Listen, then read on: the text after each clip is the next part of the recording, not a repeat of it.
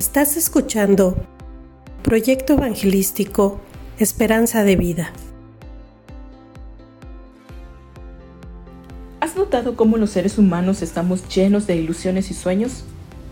Con frecuencia sonreímos al pensar e imaginar lo que puede llegar a suceder en nuestra vida durante los próximos años. Seguramente has planeado con tener un auto nuevo, una casa propia, casarte, tener hijos. Bien, nuestros personajes bíblicos favoritos también tuvieron grandes ilusiones. Hoy veremos la vida de un chico, un joven entusiasmado por una promesa, lleno de anhelos, y descubriremos cómo Dios, este Dios soberano, nuestro Dios, va a cambiarle la vida, va a redirigir sus sueños y va a enseñarle que las situaciones más devastadoras nos conceden la oportunidad de acercarnos más a Dios. Hay un chico en el Antiguo Testamento llamado Josué. Él se encontró en una de esas situaciones en las que tenía un plan en su cabeza y Dios lo llevó en una dirección totalmente distinta. Pongámonos al día. Él es un hebreo viviendo en el desierto. La generación de sus padres fue la que Dios liberó de la esclavitud en Egipto bajo el liderazgo de Moisés. Ellos peregrinaron hacia la tierra prometida. Y bien, ahora ha llegado a las orillas del río Jordán. Dios le dijo a Josué que era tiempo de comenzar a moverse.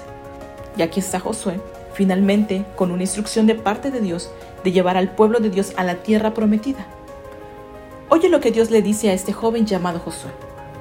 Josué, levántate y pasa este Jordán, tú y todo este pueblo hacia la tierra que yo les doy a los hijos de Israel. Por último, Dios le hace una promesa. Mira que te mando que te esfuerces y seas valiente. No temas ni desmayes, porque Jehová tu Dios estará contigo donde quiera que vayas. Tres grandes acciones en este pasaje. Confiar, seguir y estar. Sabes, confiar y seguir no es nada fácil, pero en algún momento todos llegaremos a este punto de decisión.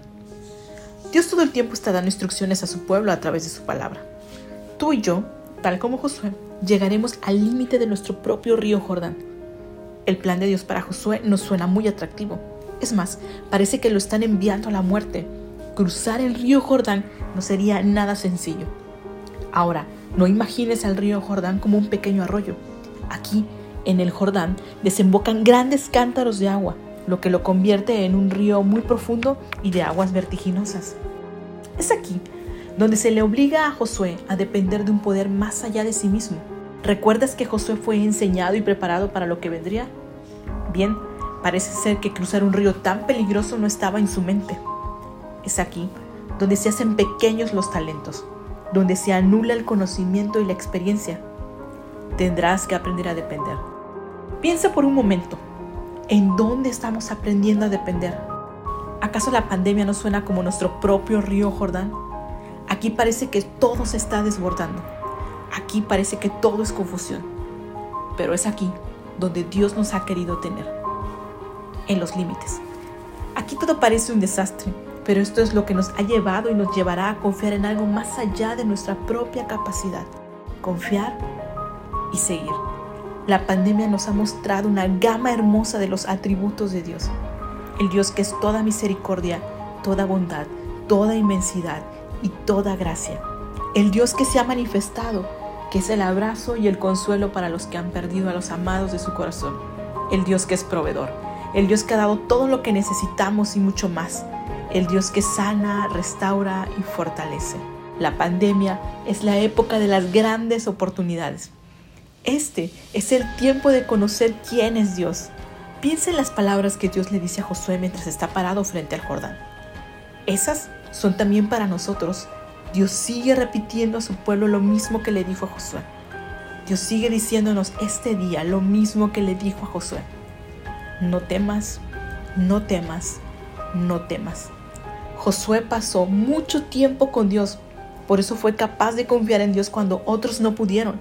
Él había descubierto la verdad que hace la diferencia. El contacto constante con el Creador es esencial para una vida transformada. Confiar requiere práctica. Confías en alguien a quien conoces. Y bien, es aquí y entonces donde veremos como nunca una realidad que lo cambia todo en nuestras vidas. la promesa de yo estaré contigo.